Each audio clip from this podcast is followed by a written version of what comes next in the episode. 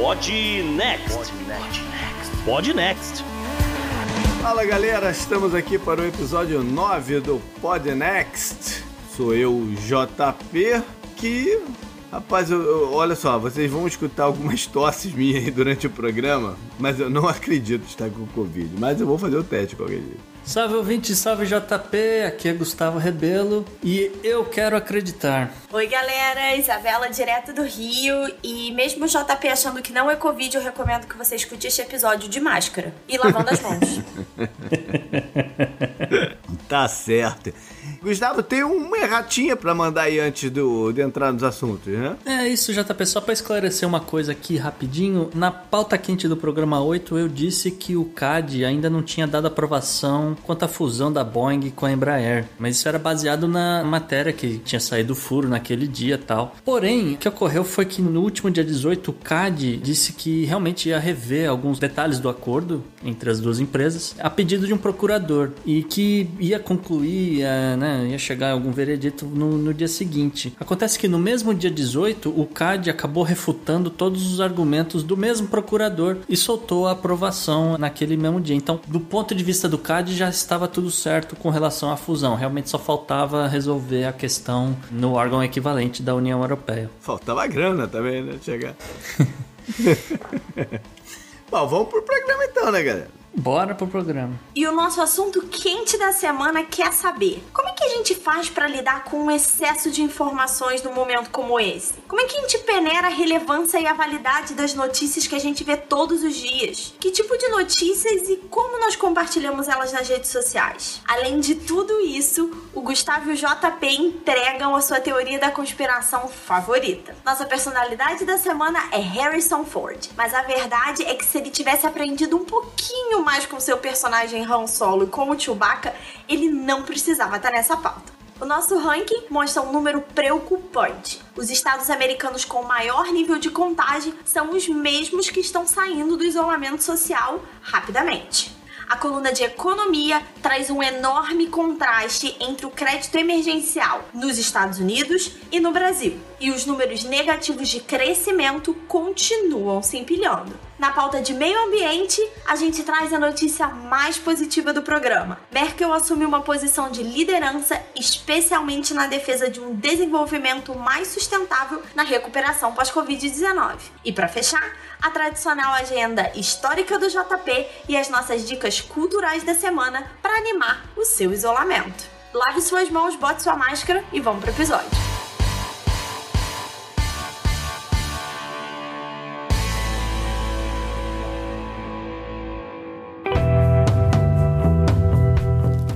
Assunto quente da semana. Bom, o, o assunto quente então que a gente traz hoje é uma conversa ampla sobre os perigos da informação ou formas de receber informação. A verdade é que a gente é bombardeado né, diariamente, todo mundo bombardeado, seja lá por onde que se conecta, né, do, seja pelo Twitter, pelo só pelos grupos WhatsApp, por- onde que você vá, você é bombardeado de informação. Então, o que fazer? Com- como agir? Né? Porque é impossível você verificar tudo que recebe minuciosamente. Então, como agir? E como se proteger desse tipo de coisa? São perguntas muito importantes, porque o que a gente manda pra frente, o que a gente é, defende, tem impacto na vida das pessoas em graus maiores ou menores, mas tem. Né? Então, co- como fazer? Como vocês fazem para se defender? Bom, então, JP, o que acontece muitas vezes, isso é um hábito que eu tô lutando muito pra quebrar, que é a coisa do você ler apenas a manchete. Porque muitas vezes isso é parte da indústria do noticiário, etc. Mas tem havido um certo ah, exagero às vezes, ou falta de informação às vezes. O jornalista só quer ganhar um clique. Putz, você lê aquilo e fala: Meu Deus, e agora? Né? E aí, quando vai ver, já passou para 10, 15 pessoas, dependendo do grau de influência, tem 5 mil, 50 mil, 500 mil pessoas lendo. Eu acho que todos nós, de uma forma ou outra, já caímos nesse erro. né? Todo mundo já caiu nesse erro. E é, e é, e é, é uma forma, assim, de você se defender. Mas o, o, o passar pra frente é interessante, né? Porque o, o passar pra. Eu acho que a gente deveria passar pra frente o que a gente tá um pouco mais confortável. Às vezes você tem que segurar a mão. Tem que segurar a mão no que vai mandar, né? É importante também conferir a fonte, né? Então. Mas o problema é quando a fonte tá errada. Não, sim, mas aí eu quis dizer assim: toda vez que eu escuto um boato que alguém manda alguma notícia no WhatsApp, eu vou buscar os meios de informação mais tradicionais, né? Em que as fontes costumam estar mais certas, ou porque são meios maiores, né? Uma Reuters, por exemplo, um New York Times, que são editoriais que historicamente, né, dão notícias corretas. Então eu tendo a segurar a informação até conseguir confirmar isso, né? Eu acho que eu e o Gustavo vivemos até um pouco disso quando a história do Boris Johnson tá entubado ou não. A gente ouviu essa notícia, a primeira coisa que a gente fez foi abrir a BBC, né? Então Sim, a gente falou, é. cara, a gente viu isso em algum lugar. Vamos lá, abriu a BBC e ficou uma hora acompanhando, sei lá,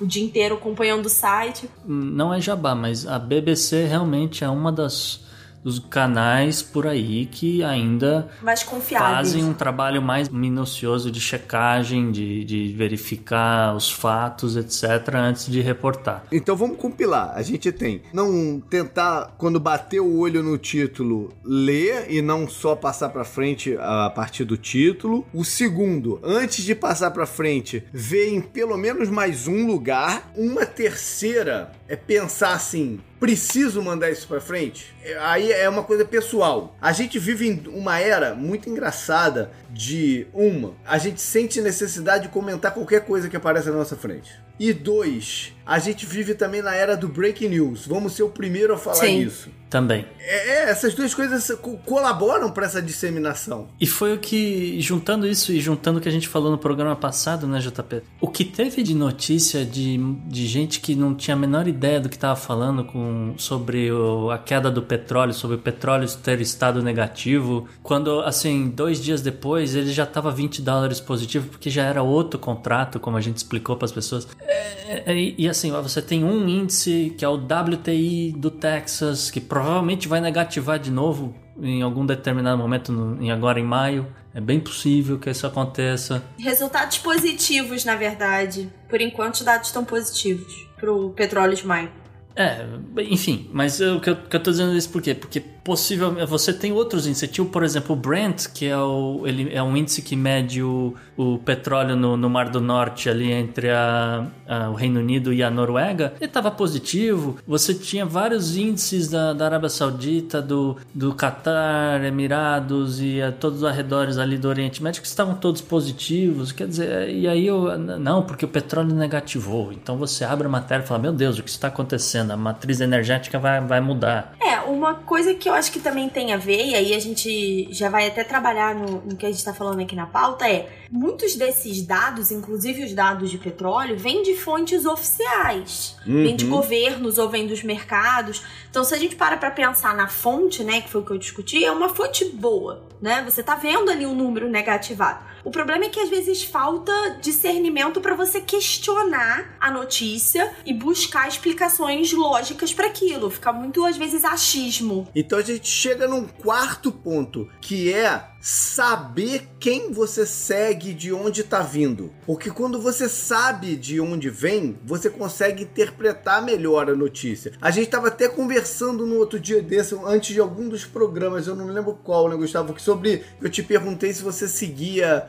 no Twitter aquele perfil do RT, o Russia Today. Russia Lembra? Today, dizer, foi. Esse é um perfil que você, se você não souber o que que, que, que são esses caras, uhum. você entra numa pilha maluca. No mesmo dia é possível que o Russia Today ataque os democratas, a Hillary Clinton e o Donald Trump. É, não, e aí defenda a China e ataque a China. Você entra numa pilha muito louca se você não souber de onde, do, qual é o interesse desses caras, né? Esse é um caso extremo. Tem diversos outros que você tem que parar e uma, um, uma indagação que você tem que fazer é o seguinte: que interesse que esses caras têm em estar tá colocando isso? Sim. Né? Então, então é conhecer a fonte, conhecer quem é que tá, tá mandando. Isso é, é, esses itens que eu tô salpicando, um, dois, três, quatro, não é uma. não estão em ordem ordem, não, tá? São só para enumerar mesmo, não é uma ordem, é tudo misturado. De certa forma, viu, JP, juntando o ponto 3 com o ponto 4, você volta àquela questão, né, de a quem interessa a informação. É, então, eu, né, a gente tem muitos seguidores, etc. Eu, eu me pergunto, fala, bom, aqui tem uma notícia desse cara que tá falando isso daqui. Pode ser verdade? Pode. Pode ser mentira? Pode. Vale a pena eu passar isso aqui para frente uhum. para as minhas pessoas? A quem interessa essa informação? Então a gente estava falando de ah, o petróleo negativou. Bom, petróleo tudo bem, é uma você come petróleo, né? O petróleo está em todos os, todas as partes. Então é, é um negócio que eu vou passar para uma fase de checagem.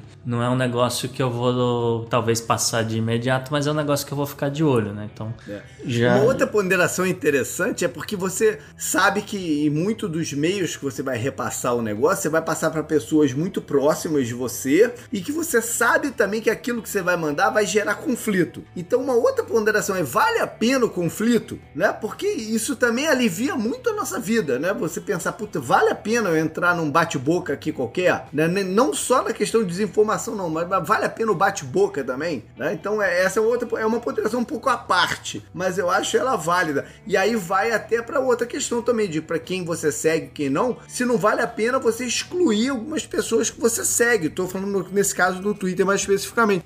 Às vezes até para você levantar uma conversa mesmo, né? Você vê que às vezes a pessoa entendeu uma coisa errada. É diferente quando uma pessoa tá passando uma notícia claramente fake ou que tem aí algum viés e você se disponha a explicar por que, que aquilo tá errado, né? Então, às vezes você até vai entrar num conflito, mas com uma disposição, na verdade, de melhorar a qualidade dessa informação, talvez para que essa pessoa não dissemine mais notícias como aquela. Mas tem horas que é difícil, né? É, é. O conflito intenso, assim, o não, aquele conflito non-stop, cara, ele, ele, ele, afeta as pessoas. Às vezes te deixa até doente, cara. Então, é, essa ponderação de vale a pena o conflito e tal. E entra num outro campo até nessa do conflito conflito, porque é, o Twitter às vezes coloca a gente, aproxima a gente de pessoas que é o contrário, né? Ah, que você não teria acesso, um político, um artista, um não sei o quê. Às vezes, aí, aí entra um outro negócio. O que eu vou repassar ou o que eu vou discutir, eu vou estar tá dando palco para essa pessoa, Sim. Ou, né? Eu vou estar tá, vou tá, vou tá dando, é, é, ampliando o alcance que ela tem. Às vezes o alcance é tão grande que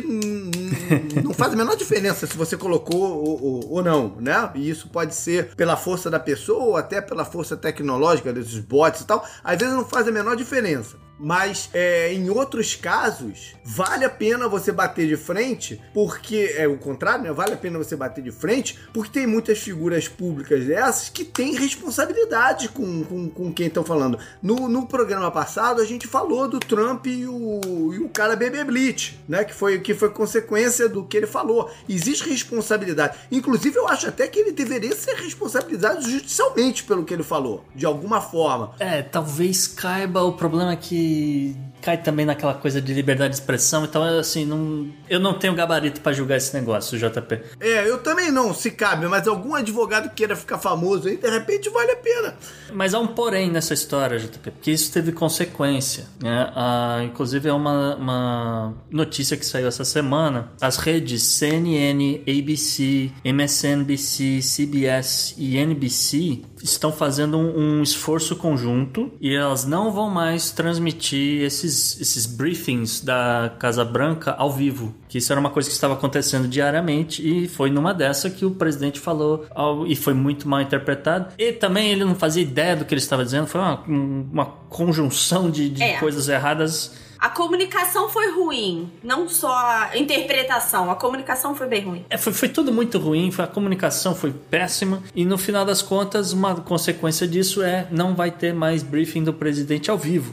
É, eu fiz a, a comparação, né? Isso já existe no Oscar há algum tempo, é, principalmente depois. Na verdade, começou depois daquela confusão com a Janet Jackson no, é, no, no, show no do Super Bowl. Bowl, em que puxou, né? O seio dela ficou de fora. Então agora todas essas transmissões têm um delay de alguma coisa aí de 10 minutos, exatamente para evitar não, não, esse é tipo 10, de constrangimento. 10 segundos. Ah, é segundos? 10, segundos. Ai, errei, é, é, é 10 segundos. É o tempo do cara bater na tecla do censurou, entendeu? Ah, entendi. É, é eu achei que fosse é mais, uma tecla realmente. do censurou. É.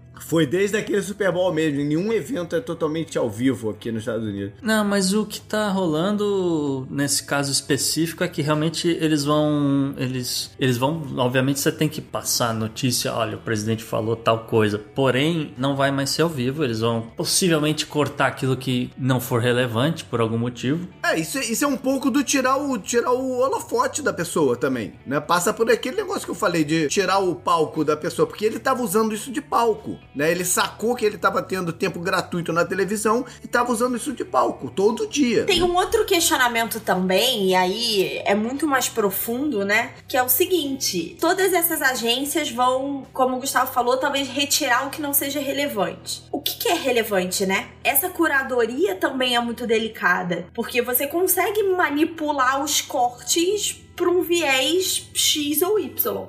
Então. Pô, ele. Mas ele brigando, ele levantando. xingando a repórter é relevante? Não, É- é, não, sabe? não tô, não tô dizendo que. Eu acho que o caso do Trump é muito direto, né? Porque o, o Trump tem cometido muitas gafes de comunicação. Mas se isso se torna uma prática, isso pode também se tornar uma certa plataforma. Política, a inversa, né? Que nem o JP falou, ele tava usando isso por uma plataforma de espaço gratuito, as redes que talvez não concordem com ele tenham um viés diferente justificam isso com essa ideia de passar informações mais relevantes ou corretas ou o que quer que seja e pode vir a ser, não tô dizendo que é, tá, gente? Eu tô dizendo que isso pode vir a se tornar um instrumento também. E aí a gente pode também trazer para essa conversa uma coisa que era muito engraçada, muito bacana de, de- jogar e ficar zoando um ao outro, que eram um, são as teorias de conspiração. Né? Que tem várias muito, muito legais, muito né, é, Criativas. criativas, mas a gente tá num momento que é inapropriado, né? Sim. Ficar dando Sim. corda pra maluquice. Sim, sim. E, por exemplo, eu participo do, do Nerdcast há muito, muitos anos. Lá a gente já fez várias brincadeiras de, de teoria de conspiração. O Tucano lá falava que o Acre não existia, ou, né,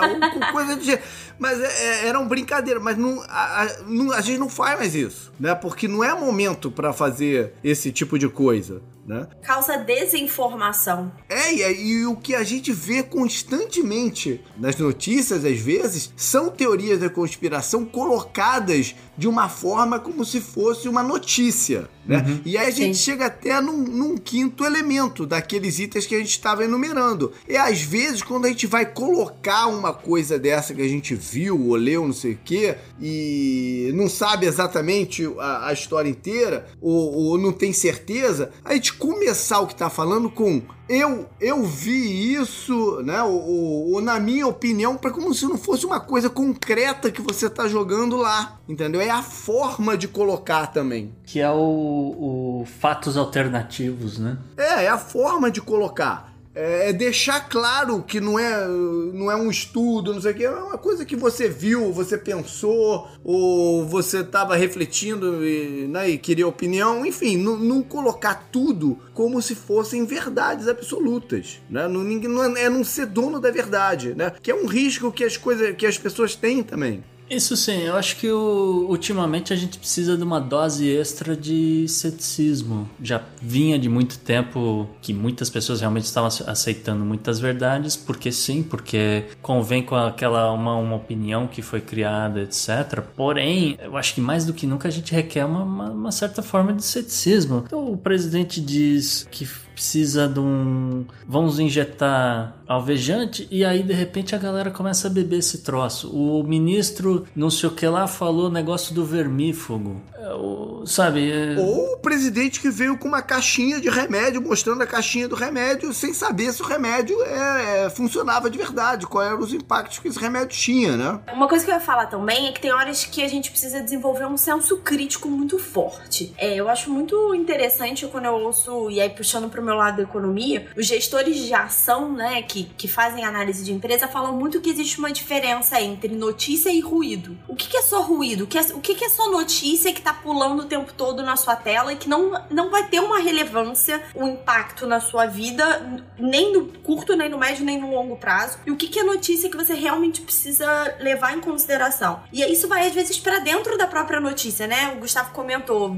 bebê é alvejante. Isso não faz sentido. Né? Mesmo que você olhe o Trump falando, você vê que ele tava tentando, de novo, a comunicação foi péssima, mas tentando falar alguma coisa com a médica e alguma coisa de questão médica. Obviamente não era, injetar. Então, assim, essa coisa de parar e não absorver, tentar absorver tudo o tempo todo, para e pensa antes de reagir à notícia. É, mas as pessoas têm senso diferente, senso crítico e senso interpretativo Sim. diferente, né? Isso é ótimo. Esse que é o perigo também. E tem uma, uma outra coisa, porque fica parecendo que a gente só tá pegando no, no pé do Trump, às vezes no, no pé do governo do Bolsonaro, mas tem uma outra notícia circulando por aí que diz que fumantes não pegam o Covid-19. Porque não sei quanta porcentagem, não sei o que, da França são de fumantes e esses fumantes não pegaram a doença. Gente, isso é a coisa mais básica que você aprende com estatística. Correlação não implica casualidade. Não, e, e lá da França também veio aquela notícia, logo no começo de tudo, que o ibuprofeno é, é, piorava o, o, o remédio, né? O ibuprofeno piorava Isso. o estádio das pessoas, depois foram ver que não era. Tudo isso tem a ver com Por interesses, quê? Porque né? os ingleses, por quê? Porque os ingleses têm uma das principais fábricas que fornecem ibuprofen para a Europa. Então o ministro quis se aproveitar da situação, né? E dar uma porrada nos ingleses, porque eles é francês, é isso que eles fazem. O timing que é, a pessoa solta a notícia, o momento em que ela tá, a plataforma que ela tá, isso faz muita diferença. É, e, e, e aquilo, de novo, a- a- as pessoas têm graus de responsabilidades diferentes. Né? A gente tem um, os presidentes têm outro, é, deputados no meio do caminho aí tem outro. Né? Todos eles têm que ser colocada a devida responsabilidade. A OMS, todos eles têm que ser colocada as devidas responsabilidades. Voltando para a parte de teoria de conspiração, é, a gente te- é, o- a coisa pode ser até em nível de brincadeira. Né? E a gente falou aí dos interesses, mas tem as brincadeiras, né? Mas as brincadeiras às vezes são levadas a sério. Então tudo tem que ser eh, bem cuidado, né? Teve aqui notícias essa semana, né, Gustavo, que entram nessa categoria aí. É, você tá falando do negócio dos ETs? O, o negócio do ET é, é um caso desse, né? O, o Pentágono soltou um vídeo ali de, um- de uma gravação feita por. Foi por radar ou foi por outro Força avião? Aérea. Foi pela, Força Aérea, foi a né? Força Aérea, É, né? que estava filmando um objeto não identificado, né? OVNI em Brasil, UFO e- em inglês, e não tinha uma imagem clara do que era a coisa. O fato é que ele estava andando numa velocidade muito alta, né? Porque o, Mudando de direção. Mudando de Era um charutão voador que ninguém sabia o que Aí diabo. eu até brinquei, mandei com, com cópia pro Jovem Nerd, que geralmente costuma ser bem cético com coisas de, de alienígena, e eu ge- geralmente sou o contrário, brinco com ele ao contrário, e eu, e eu mandei, aí, e agora, Jovem Nerd, sei o que, o que que tu vai falar, sei o que lá, e ele entrou num, num bate-boca sério com a galera, eu falei, caraca, o que que fui puxar, né, cara? E assim, é, o Pentágono foi muito político nesse sentido de dizer: olha, temos um objeto voador não identificado. Aqui, pá. E a galera falou, são ETs. E uma galera falou, meu, vamos dar um tempo aqui, vamos pensar o que que pode ser esse negócio. Pode ser um drone russo, pode ser um- uma tecnologia nova chinesa, sabe-se lá o que, que é isso. Mas não necessariamente uma coisa. são, são essas coisas de fato, entendeu? Pode ser, o- pode ser o Super Patolino voando, pode É, pode- um balão de, Não, mas de a parada é que, tava indo, tava indo a mais de 200 milhas por hora, para o 200 km por É, hora, não, sei não. lá. Por favor, Tudo tem bem algum também, ouvinte né? que desenha esse super patolino e manda pra gente? Por favor. Mas então, no próprio programa da semana passada, a gente trouxe a conversa do, da Coreia do Norte, né? Do, do, do Kim Jong-un, e que continua sem uma explicação. E, e- e a, gente, a gente usou o termo, ó, qualquer coisa que vai se falar aqui é uma especulação. Então a gente deixou claro que não estava tentando impor verdades e dar notícias. Não, a gente estava fazendo uma especulação. Porque e esse é que é, às vezes, a coisa, porque alguém vai falar, olha só, tá acontecendo isso. Aí já no mesmo dia, em questão de minutos, já tinha gente dizendo que ele teve morte cerebral. É, no mesmo dia já tinha gente dizendo, olha, as, as possíveis é, pessoas que podem estar né, sendo o próximo ditador da Coreia do Norte, fulano, ciclano, beltrano. Aí eu até falei, bom, eu acho que não vai ser fulano por causa disso, daquilo. Mas assim, só pra atualizar essa notícia, na manhã de quinta-feira já, já finalmente avistaram o trem dele em movimento, que até o trem tinha desaparecido. ele, ele anda de trem pra cima e pra baixo no país.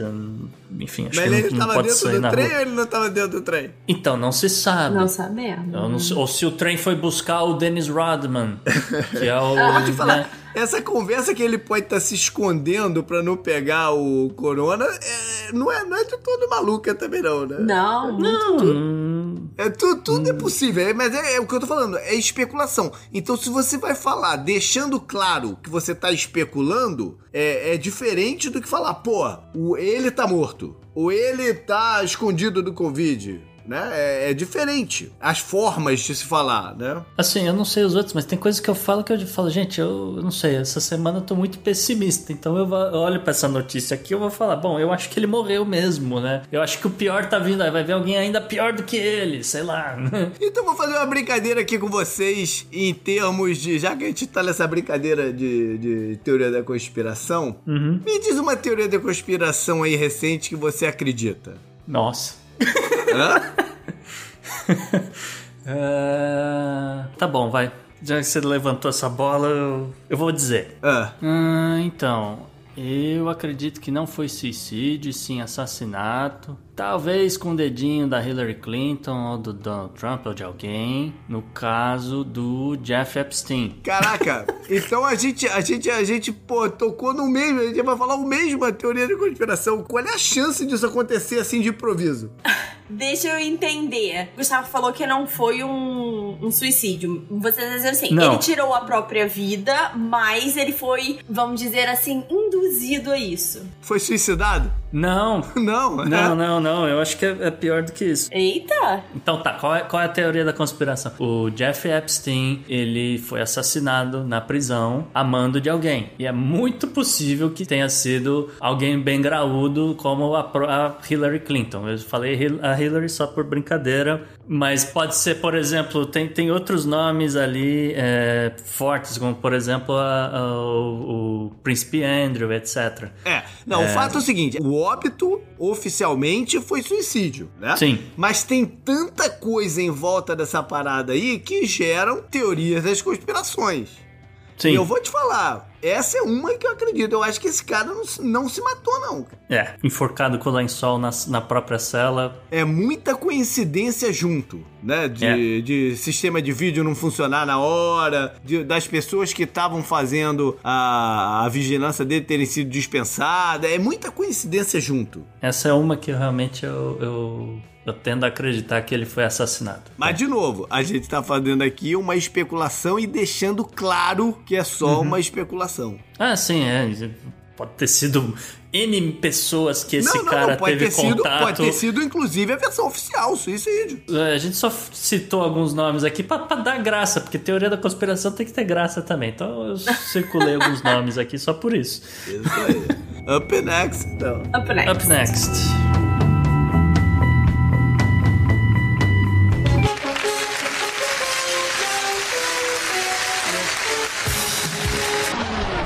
A figuraça da semana é um dos atores que a gente cresceu curtindo muito, Harrison Ford. E aí eu pergunto pra vocês, no caso dele que a gente vai falar aqui, a vida imita a arte ou não? Claramente que não, né? Pô, isso não é uma conspiração. Se a vida imitasse a arte, ele seria um piloto infinitamente melhor, né? Han Solo era muito melhor na direção, mesmo com o Chewbacca. Na verdade, acho que faz diferença, né, gente? Harrison Ford na vida real não tem um copiloto Chewbacca, então... Eu acho que o... é aquela coisa, né? Como é que fala? No, no, no Tinder é o, é o Han Solo, na vida real é o Capitão Boeing. Ai, que horror. Mas a gente tá falando, enrolando aqui pra falar, mas aconteceu o seguinte, gente. Nessa semana, na sexta-feira passada, na verdade, mais um acidente, aliás, um, quase um, um grande acidente provocado pelo senhor Harrison Ford, 77 anos, que tá tentando renovar o brevet de piloto dele de novo. Inclusive a, a FAA, a FAA é o equivalente à ANAC no Brasil, está investigando de novo para entender o que, que aconteceu. Mas o fato é que ele estava com o avião dele mais ou menos eh, mil metros eh, de uma outra aeronave com tripulantes e ele não entendeu um comando da, da torre e seguiu em frente. A hora que o, o cara da torre tava gritando com ele: O que você tá fazendo, cara? Você tá maluco? Ele que se tocou. Opa, peraí, o que, que eu tô fazendo? E esse é o quinto incidente Caracas. com o Sr. Harrison Ford. Mas ele não ouviu, não entendeu, não processou. Não, porque isso é um problema sério também da idade. Às vezes a gente não ouve direito as coisas, né? Ele disse que no, no, no rádio dele teve uma falha, ele não entendeu o comando da torre. Mas o fato é que assim, o Harrison Ford tem um histórico de, de acidentes, né? Vamos dizer, aqui em 99, por exemplo, ele estava aprendendo a pilotar helicóptero com um instrutor, ele estava fazendo um voo em Los Angeles e o helicóptero caiu, né? Felizmente nem ele nem o instrutor se machucaram. Aí, olha só, esse helicóptero devia ter uma faixa de autoescola, né? Tipo, helicóptero escola, porque aí né, você já sabe que você tem que manter uma distância segura. Pois é. Aí no ano seguinte, em 2000, ele tem um novo acidente e é, de novo espatifou um, um avião no Nebraska. Em 2015, ele também, de novo, teve que fazer uma aterrissagem de emergência com um avião que é dele, pessoal. Espatifou o avião num, num campo de golfe em Los Angeles. Em 2017, teve um, foi acho que um caso mais recente, esse foi até o mais perigoso até agora, porque ele sobrevoou um avião da American Airlines, tinham 110 passageiros a bordo, no aeroporto John Wayne, na Califórnia. Felizmente ninguém se machucou, mas assim, foram questão de realmente metros de distância separando a vida e a morte dessa galera. Ele cai naquele ditado: quem procura acha, né? Uma hora ele vai se espatifar de bonito não aí. Não é possível quando... não ter uma pessoa próxima a ele, um agente, alguém para falar, cara, deu. Para. não existe algum. Ah, você falou aí de. de estar tá tentando renovar o, o, o brevet, né? Que é o, o, o termo usado. Existe alguma limitação de idade para alguém ter brevet? Porque também algumas coisas dessas aqui pode ser idade também, né? Eu fico pensando, porque como a, eu, eu, eu, eu moro aqui na Flórida, aqui, aqui em Orlando, cara, a quantidade de acidente de carro de velhinho de 95 anos que não viu, não escutou, não sei o quê, que, né, o, sei lá, sabe-se lá a razão se enfia por dentro de pessoas, de, de árvores, não sei o quê, imensa. Nossa, eu vi uma, uma vez fui renovar carteira de motorista num DMV, né? DMV é o, é o Detran. E putz, a velhinha não conseguia ler a, a linha nem a, a, maior de todas ela conseguia ler e ela eu preciso renovar porque eu preciso votar eu preciso da minha carteira e não sei o que e aí a moça explicando para velhinha mas você pode ter uma outra aqui, um, um, um cartão de identificação, etc., que seria algo, algo, próximo de um RG da Flórida, dizendo que você é residente, você pode votar com esse troço. É, não, não. É... Aqui é muita gente, né? Um lugar que os aposentados vêm. Não sei se é o caso de enquadrar o Harrison Ford daí numa categoria dessa, mas enfim. Ah, mas eu acho que 77 anos ele tinha que ter feito igual o, o Sean Connery, compra uma ilha no meio do Caribe, fica lá e vai plantar cacau. Tá certo, beleza. Up next. Up next. Up next.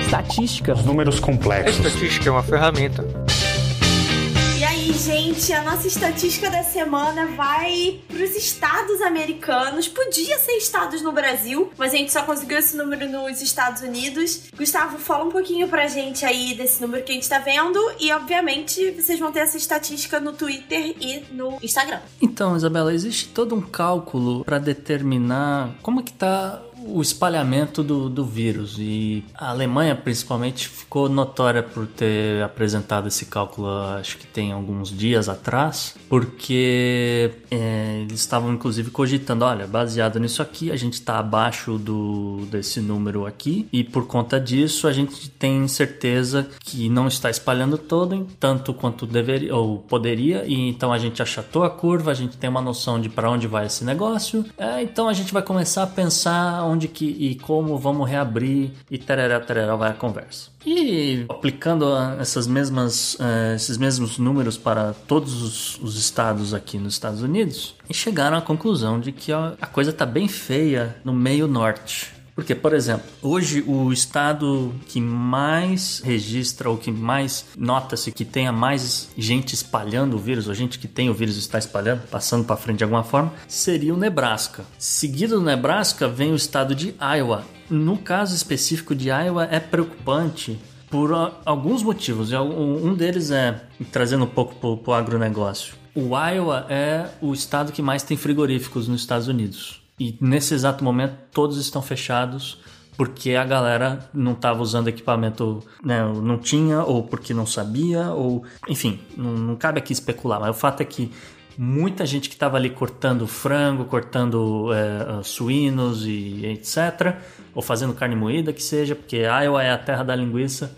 Essa galera ficou contaminada e essa galera hoje conseguiu passar para frente. Então é o estado que mais cresce o número de casos. É, e aí vem, vem vários outros e vai diminuindo nessa curva, né? O Kansas, Minnesota, Arkansas, Dakota do Norte, etc. Esses números então estão sendo usados para ou justificar ou tentar dar um embasamento para a reabertura das economias desses estados, né? Deveria ser assim, né, JP? Acontece que no caso particular de Iowa, a governadora falou: Bom, a gente tem que aprender a lidar com isso. Então, segunda-feira, a Iowa estará abrindo. Existe uma pressão aí, né? Deve, deve haver uma pressão grande aí por causa do risco de desabastecimento de, de, de carnes e de, de, outros produtos nesses, de, uhum. é, nesses estados todos, animal, né? É. Seja carne, ou milho, o que quer que seja, batata, o que quer que seja, nesses, vem tudo desses estados. Deve estar tendo uma pressão danada para se reabrir. Mas é, o risco é grande. É curioso porque você vê alguns locais com desabastecimento e você vê muitos produtores, especialmente de legumes e até verduras nos Estados Unidos, que não conseguem escoar a produção por uma série de problemas. Então, por exemplo, a galera que produz batata tá com muita dificuldade porque você teve um flood no mercado, né? Um excesso de, de oferta, porque uma grande parte das batatas do mundo viram batatas fritas. A galera de leite tá jogando leite fora doidado, porque as escolas não estão funcionando e as escolas são um dos maiores consumidores de, de leite que tem, né? Então tem essa questão de, às vezes até uma adaptação. Eu tava lendo sobre um caso de um cara que ele tá acostumado a vender as batatas para as grandes redes de fast food. Então ele vende nas caixas de 20 quilos. Então ele não consegue vender isso direto para o consumidor, porque ninguém compra 20 quilos de batata. E os supermercados ainda mantiveram né, os próprios fornecedores. Então essa adaptação aí tá gerando um excesso por um lado, e dependendo do tipo de indústria, como a gente está falando aí da indústria de carne, uma, uma escassez. A Isabela me levou de volta agora, rapidamente ela me levou de volta para a década de 90, cara. Consegui escutar a voz de um cliente meu que tava chorando desconto e falou: Joãozinho, quem compra Meu um Deus. saco de batata não compra pelo mesmo preço quem compra um caminhão de batata, Joãozinho. Eu compro um caminhão de batata, Joãozinho. Meu Deus. Eu tive que acabar dando desconto, cara. Up next. Up next.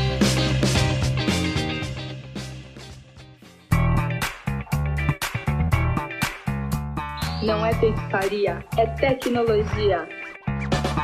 Estados à parte, empresas privadas também estão pensando em se manter ativas e buscando alternativas, né, Gustavo? Sim, JP, inclusive, também não é nada de ficção ou teoria de conspiração nem nada. Mas saiu uma notícia essa semana muito interessante e, inclusive, como eu falei, a gente tem que voltar nisso alguma hora para ver como é que fica a indústria pós-coronavírus. Mas a notícia que saiu foi que a Amazon fez uma compra grande de câmeras termais que são usadas para reconhecimento facial na China, porém, câmeras que também são usadas para detectar quem está ou não vamos dizer, doente. Então a câmera consegue dizer a partir da, da temperatura da pessoa se, se ah, tá, tá, tá febril, pode ser que ela tenha o vírus. Vamos ver o que está acontecendo com essa pessoa, que ela teve contato, etc. Só que a empresa que, que cedeu essas câmeras para a Amazon, ela está na lista negra do governo americano de empresas que você não pode estar negociando ou deveria estar ou evitando algum tipo de negócio. A empresa chama-se uh, Zhenjiang Dahua Technology. Ela enviou 1.500 câmeras, como eu falei, que a Amazon vai utilizar para estar monitorando esses seus funcionários. E acontece que essa empresa ela, ela fabricou, vendeu e essas câmeras foram utilizadas na China para estar monitorando, né, identificando e eventualmente levando à prisão de uigures. Uigures são cidadãos da China que que seriam muçulmanos. E o governo chinês está fazendo todo um processo, não convém agora também discutir isso no assunto, mas é, há todo um processo da China para estar tá, é, literalmente erradicando essa gente. E então eles acabam sendo presos. Nessas prisões são verdadeiros campos de concentração. É, eles acabam realizando trabalhos forçados, inclusive para fornecedores da própria Amazon. A Amazon, a gente tem que lembrar que enfrenta uh, algumas críticas severas em cima da forma com que ela trata seus funcionários, remuneração de funcionários e enfim, isso é mais uma coisa aqui que vão acabar também tocando, né? Porque uma coisa é fazer o monitoramento, se proteger, a outra é como eles vão lidar com essas pessoas. Né? É algo para se, se ficar atento aí no futuro. E assim, as diretrizes atuais falam você não, a Amazon não poderia investir nessa empresa, a Amazon não poderia vender material para essa empresa. Porém, não há nada assim nesse exato momento proibindo a Amazon de comprar material da Não, da, sim, da são duas coisas diferentes que eu falei isso daí, né? São duas coisas diferentes. Eu tô falando do, da parte de, de da aplicação da tecnologia, né? Assim, diz a Amazon que essas câmeras elas não ficam ligadas à internet, que esses dados serão sigilosos e apenas internos da empresa, que eles não pretendem vazar, que eles não pretendem Até violar vazar. a privacidade de ninguém. Até quanto. É, pois é. Up next. Up next. Up next.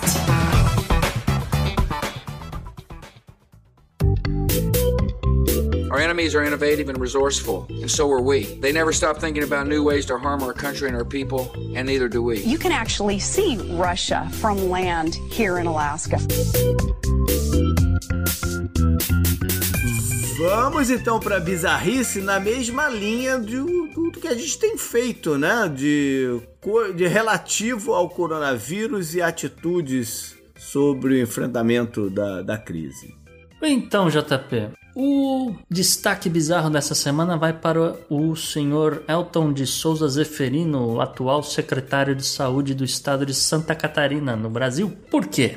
Porque ele soltou uma nota tentando seguir a, a linha de, de reabertura do estado. A ideia era reabrir o estado para esportes, para prática de espo- esportes assim, que, né, vamos dizer, em parques e coisas e tal. E aí tem uma lista de esportes que estão liberados para serem praticados ao ar livre, né? Vamos dizer assim. Ele lista aqui na nota que foi soltada, dizendo ah, o vôlei, o, o beach tênis, é, o basquete, o futevôlei, né? Estão liberados para ocorrer em ar livre. Tem lá um limite de quantas pessoas podem estar participando e as pessoas têm que ter um certo limite. A gente recomenda que elas usem máscaras e aí a coisa começa a ficar um pouco estranha, porque como é que você vai jogar basquete de máscara? Mas tudo bem. E a coisa vai. Aí ele coloca uma nota aqui dizendo: tá tudo assim, essas coisas estão liberadas, exceto o futebol, porque o futebol é um esporte de contato. Aí eu falo: vem cá.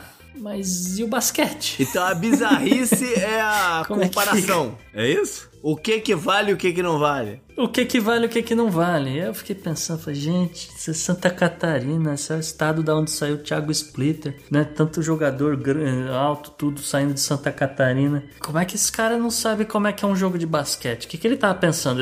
E assim, depois eu fiquei pensando, bom, de repente ele, ele quis dizer que tá liberado a pessoa treinar lance livre no parque.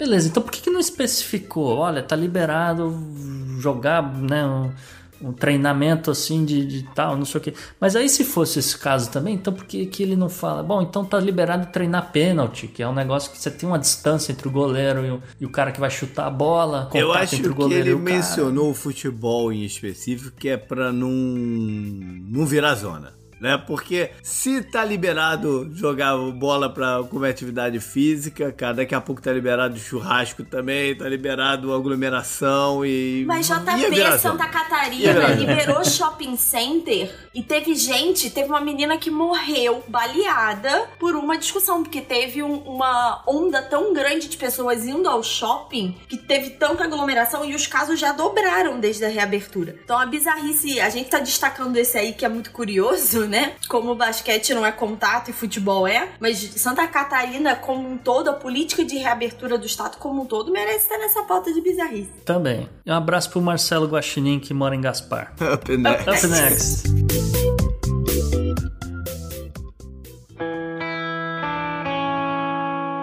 Economy. Economy. Economia mundial. Vamos então para a economia e a Isabela vai falar sobre crédito, é isso mesmo? Isso, eu comecei a ler as notícias, gente, e não tem grandes atualizações aí. Da gente já vem falando da deterioração aí de toda a questão da economia. Começa a se ventilar um corte de juros mais pesado no Brasil, mas o que a gente tem de dado hoje, já começaram a sair algumas informações sobre crédito. E eu achei muito curioso, porque no mesmo dia eu li uma notícia sobre crédito no Brasil e uma nos Estados Unidos, e assim, é tão diferente, é um contraste tão grande que eu resolvi trazer isso para vocês, tá? Então, aqui no Brasil, uma das principais linhas de financiamento que saiu foi linha para folha de pagamento, né? Financiamento para folha de pagamento para o que a gente chama aqui de pequenas empresas, faturamento entre 360 mil e 4,8 milhões de reais por ano. E para estimular a oferta desse crédito, o Tesouro fez um acordo com os bancos privados, a ideia de destravar as linhas, né? E o Tesouro estava oferecendo 85% do valor, né, do, do montante todo, os bancos privados entrariam com o resto, a uma taxa de só 3,75% ao ano, que é o equivalente à taxa Selic, que é uma taxa incrivelmente baixa para um empréstimo. As condições de pagamento eram muito interessantes, tinha período de carência, um dilu uma diluição aí em, em três anos, e saiu um dado, o presidente do Santander falou que nesse primeiro período, somente 35% dos valores dessa linha foram solicitados até agora, o que foi bem abaixo do que era esperado. Por um lado, isso é positivo, é sinal de que o governo entrou pesado, até ofertando, né, oferecendo liquidez, a gente falou isso bem no, nos episódios lá no começo, que parte do problema do, do mercado, por exemplo, de ações é liquidez e manutenção dos, dos negócios e tudo. Mas uma outra explicação é que aqui no Brasil a gente já sabe, né, da burocracia, é uma das coisas que impedem as empresas de pegarem essa linha de financiamento é estarem negativadas com o INSS. Então, essa é uma questão. E a outra é que muitas empresas optaram por fazer cortes ou demitir os funcionários e aí elas não precisam mais acionar esse crédito. Então, basicamente, ainda tem 65% dessa linha de crédito aí liberada e não tem demanda. Por outro lado, nos Estados Unidos, a gente vê exatamente o contrário. Então, assim que começou a crise, na mesma época que a gente falou aqui, né, de chegar os cheques, Gustavo e JPG receberam os cheques deles,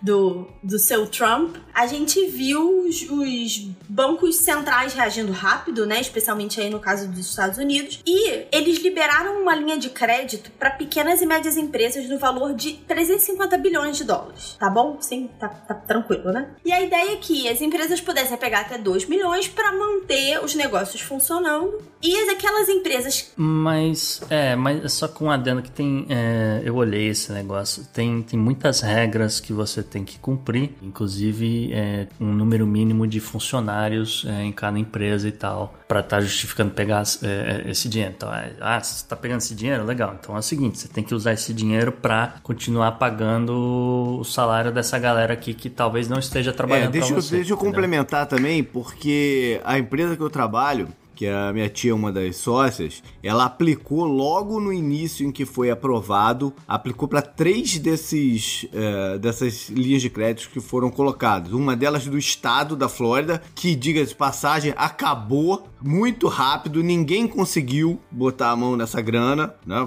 Foi muito, foi muito mal distribuída essa grana do estado da Flórida, era só 10 mil dólares, e mesmo assim acabou, ninguém, ninguém meteu a mão. E ela e tem outras duas do governo federal que ela ainda não recebeu, né? Então tem muita propaganda aí também. Ela também ainda não recebeu. E teve uma crítica muito grande porque uh, eles deram uma lista de empresas que já tinham um, conseguido o negócio. E uma das. Você falou de exigências de, de certificação. Uma, uma das muitas exigências que tinha aqui era que uh, o, os donos da empresa não poderiam ter processos criminais contra eles. E aí, nego bateu forte com uma porrada das empresas que receberam o dinheiro, os donos estavam com o processo criminal em cima. Então eles também já travaram um pouco mais o processo. É, a, a minha tia acha que o dela, de, o dela da empresa que eu deve estar tá para sair, porque na sexta-feira da semana passada ela recebeu uma mensagem. Ela, contra, ela contrata já há muito tempo uma dessas empresas de. O nome é Lifelock não sei se o Gustavo conhece, LifeLock, que não é exatamente uma empresa de verificação de crédito, mas é uma empresa que trava o teu crédito. Ela faz um bloqueio do teu crédito, por, por exemplo, uma financiadora de carro, você vai comprar um carro, a financiadora de carro quer olhar teu crédito para ver, você tem é, é, essa empresa não não deixa ela acessar, ela Você é não, essa empresa não pagador, deixa, não, então. é, ela é um, era um esquema diferente. Essa empresa não deixa você, você acessar, a, a financiadora acessar o teu crédito sem você liberar essa empresa, entendeu? Ela, ela é como se fosse um escudo mesmo. E por acaso, minha tia disse que ela recebeu uma uma notificação que o FBI tinha feito um levantamento de, de da, da ficha dela. Na, na sexta-feira passada, ou seja, eles já devem estar se, se precavendo contra esse tipo de coisa, então ela que agora vai sair. Mas tá complicado de botar a mão nesse dinheiro, eh, ne- ne- nesse dinheiro aqui também. É, uma das, das questões é exatamente essa. Então, essa linha de 350 bilhões, né, do governo federal, as empresas poderiam pegar até 2 milhões cada uma para manter os negócios funcionando. E aí, essa linha específica para pequenas empresas do governo federal, a empresa não precisaria pagar de volta o empréstimo se elas não demitissem ou se elas readmitissem os seus funcionários num determinado prazo. E aí, aqui, o problema do crédito nos Estados Unidos é exatamente o oposto no Brasil. Então, o próprio JP falou, existe uma dificuldade de você acessar o programa. Como lá nos Estados Unidos saiu muito rápido e o governo federal obrigou os bancos a oferecerem essa linha, os bancos ficaram com todo o ônus de montar a estrutura e tiveram uma semana para colocar tudo no ar. Então, muita gente não conseguia, os, os sites dos bancos estão travados, muita gente não sabe o que conseguiu dar entrada ou não no processo, o que está sendo considerado ou não.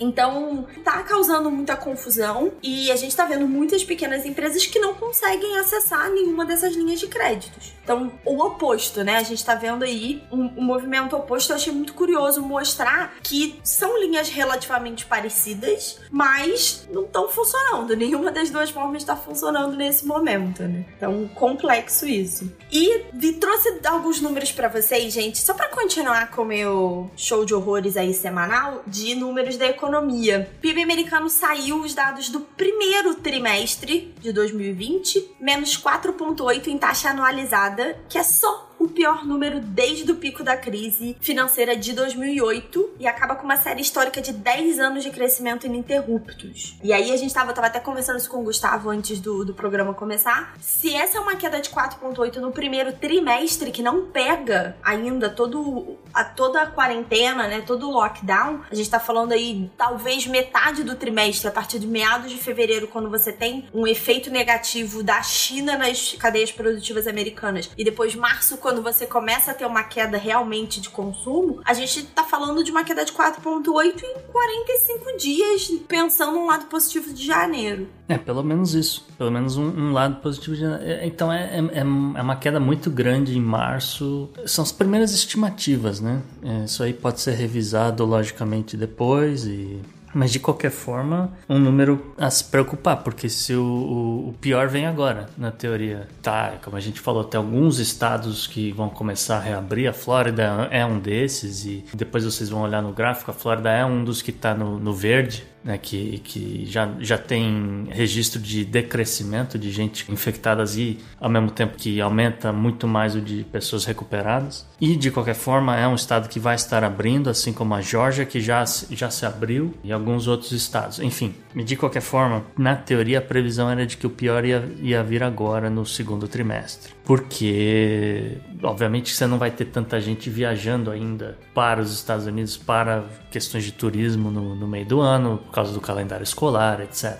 É, ela, ela é ruim, a gente falou dos Estados Unidos, né, engatando nessa coisa do crédito, mas ela tá ruim no mundo inteiro, né? A zona do euro já mostrou 3,8% de queda no mesmo período, primeiro trimestre, e a projeção de retração para a Alemanha para 2020 foi revista para menos 6,8% e é a maior desde a Segunda Guerra Mundial. Então acho que diz muito e diz muito também sobre a expectativa de recuperação da Alemanha que tem a ver com a nossa pauta de meio ambiente.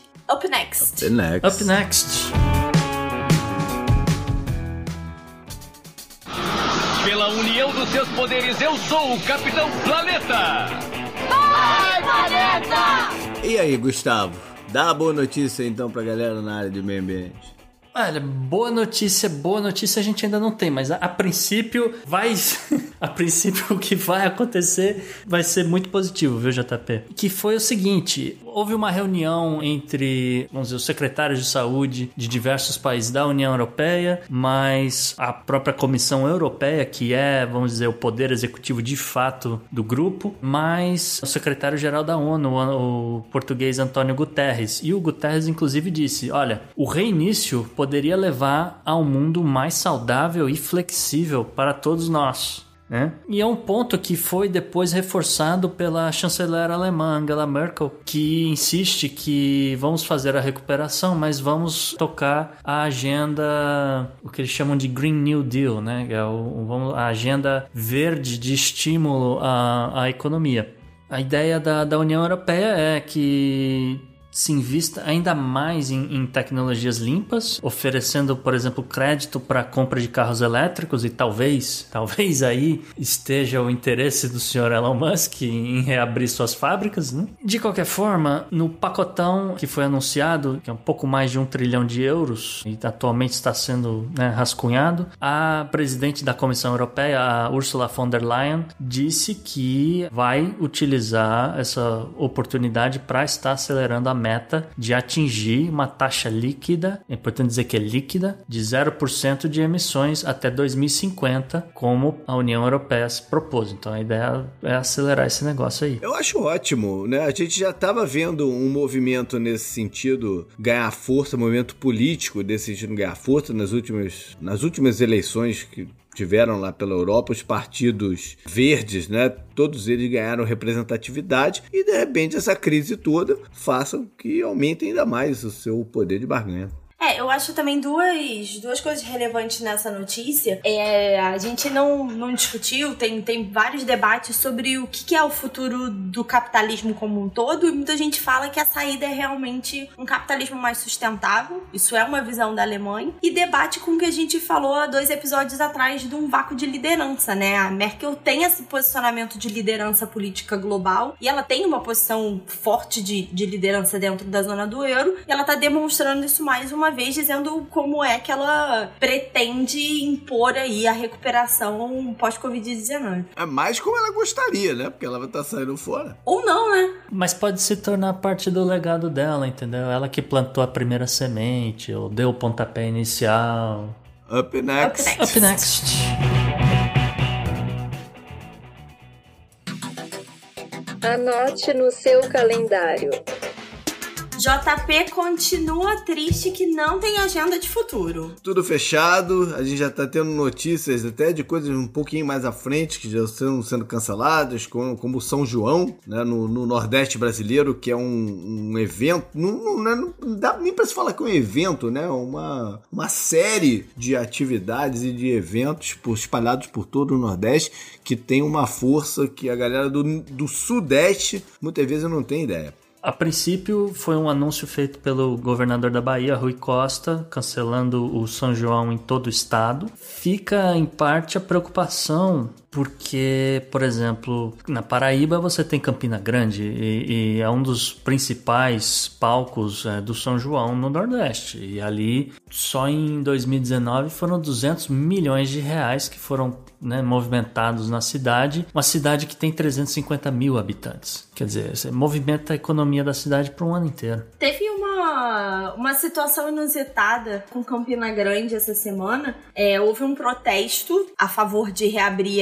é, o, o comércio e depois foi descoberto que, na verdade, os funcionários foram pressionados pelos patrões a irem pra rua para pressionar a reabertura do comércio. Então, se vocês falaram aí de teoria da conspiração, também essa aí, Campina Grande esteve envolvida numa dessa semana. É, e aí fica também uma certa expectativa de como é que vai ficar o festival de Parintins, que é aquele festival que você tem, para quem não sabe, a disputa entre caprichoso e garantido e também movimenta uma fortuna e acho que quase dobra, não, dobra a população da cidade, é, dobra a população da cidade. É o mesmo processo que está que tá enfrentando todos os esportes, né? Não tem como funcionar um negócio que envolve tanta gente, seja assistindo ou na parte operacional da coisa. Então, lamento, mas eu acho que não vai rolar, não. Bom, vamos então para o que aconteceu no passado, nessa semana que a gente vai entrar agora. No dia 4 de maio de 1979, assume como primeiro-ministro do Reino Unido a senhora Margaret Thatcher. E, cara, a gente podia falar que Margaret Thatcher um quinquilhão de coisas. Sim. Né?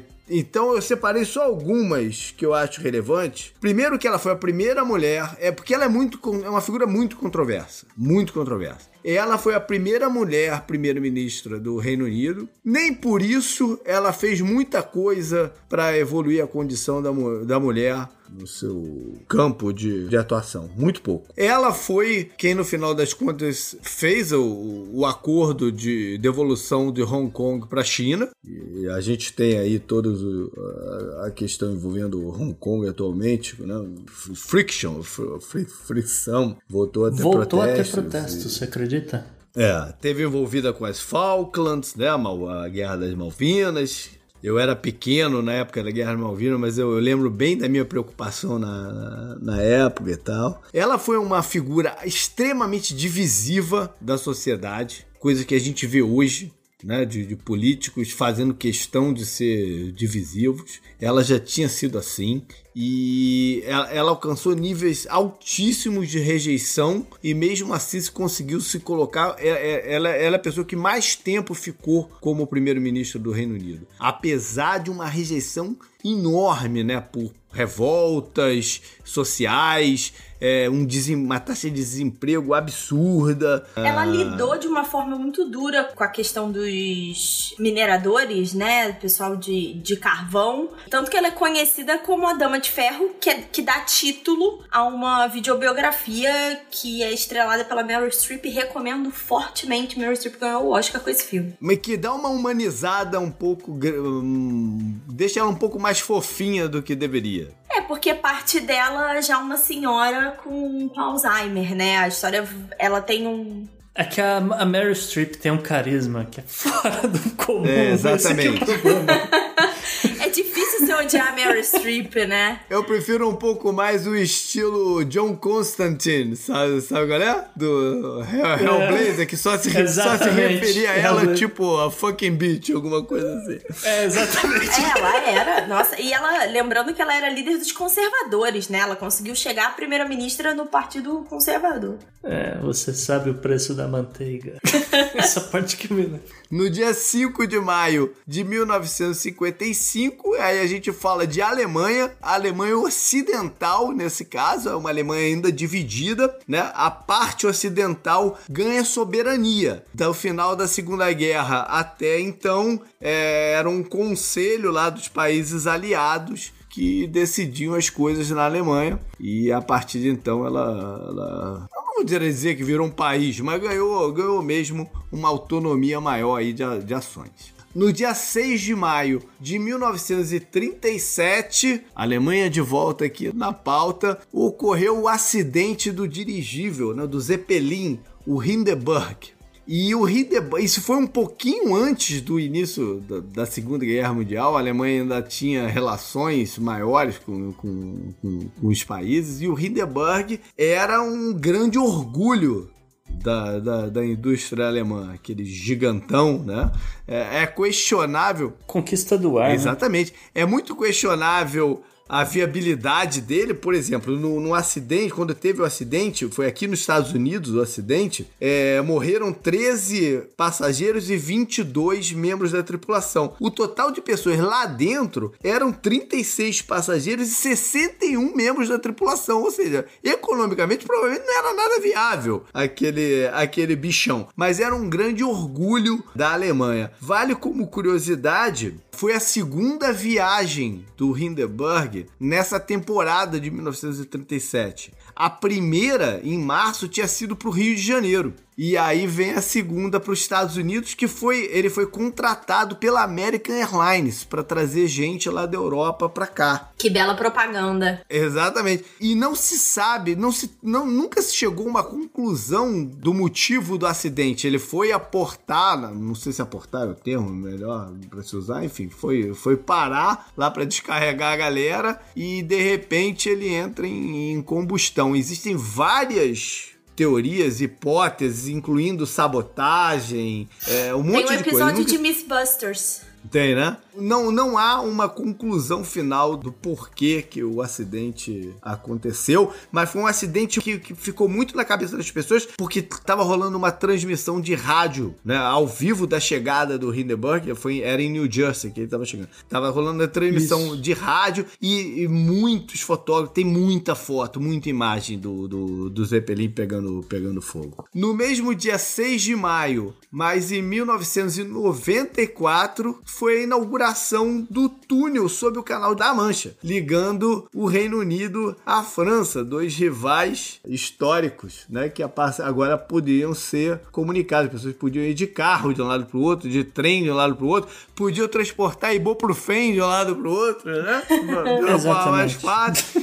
E, enfim, em, em tempos em que as viagens estão todas comprometidas e o nacionalismo tá, tá, tá ganhando, tá em alta, vale a lembrança aqui desse fato. No dia 7 de maio de 1945, olha a Alemanha de novo, foi a rendição incondicional da Alemanha eh, e, e dando fim oficial à Segunda Guerra Mundial. Hitler já havia se suicidado e o general Alfred Jodl, que pretendia só render e finalizar a briga do leste na Europa e manter a, a confusão com a Rússia ainda, ainda, rolando, né?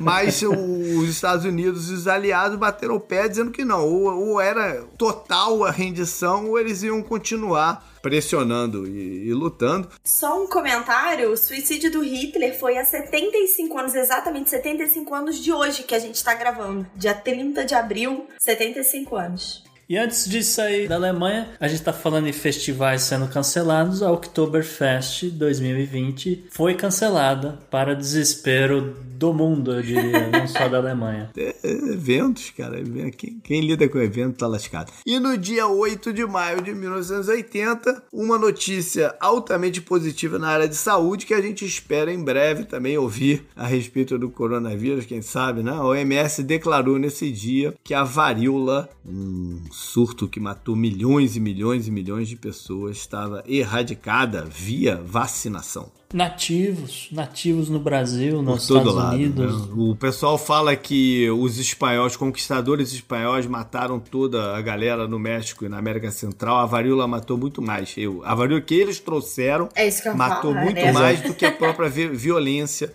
dos conquistadores espanhóis. Up next. Up next.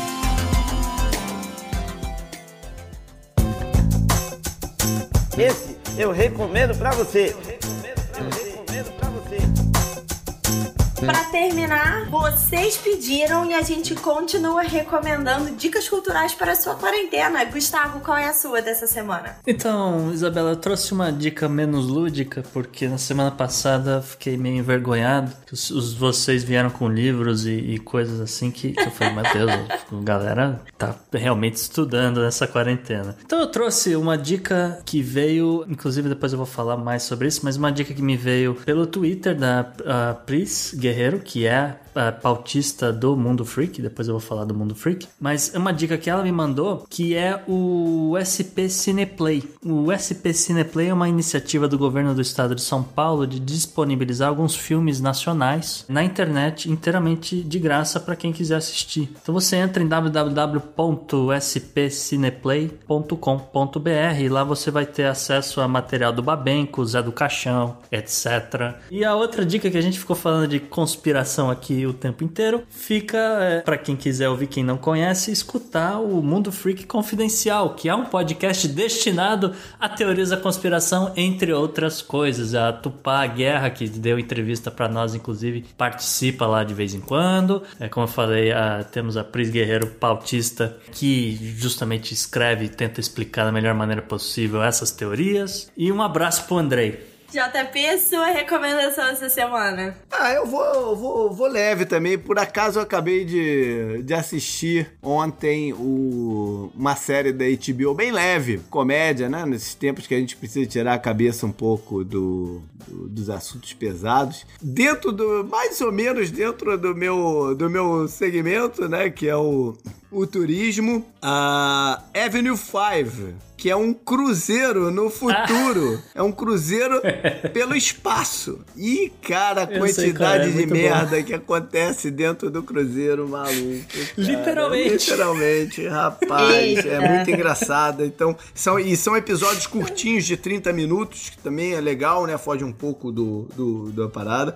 Vale a pena aí para quebrar o, Exatamente. Inclusive que tem o nosso Hugh Laurie, que é o eterno Dr. House sendo protagonista dessa série que o JP falou. E aí, Isabela?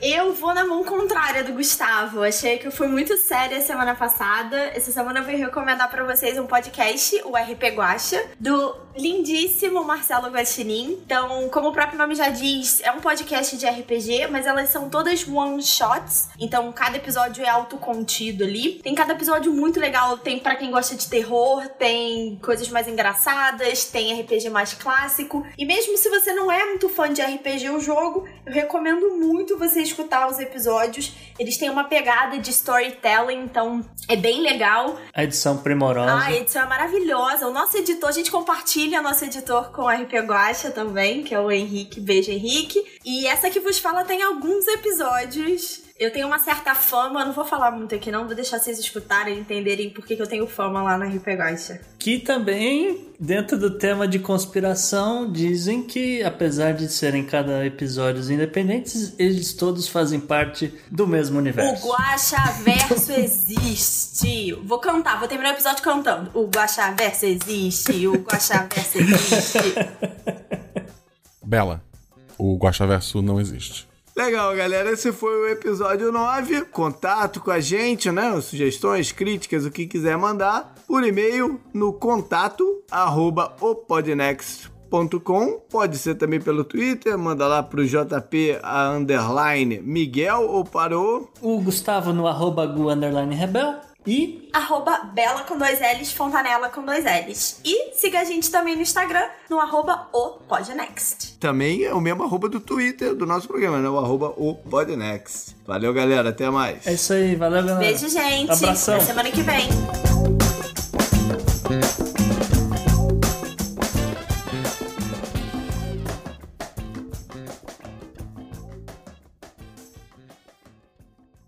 O jornalista só quer ganhar um clique, então ele faz o, o editor acaba fazendo um maraba, um maraba, ah, malabarismo. Malabarismo. ele acaba fazendo malabarismo ali com as palavras e aí acaba saindo. Teve aqui umas notícias essa semana, né, Gustavo, que entram nessa categoria aí. É, você tá falando do negócio dos ETs? Desculpa. Ah, o negócio. Não, o, o negócio do ET eu, eu até ajudei a passar pra frente. Ai, meu tá Deus. Aí, ó. Bota a mão na frente, ouvinte. Bota a mão na frente, a boca aí. Se protege aí. JP tá editor.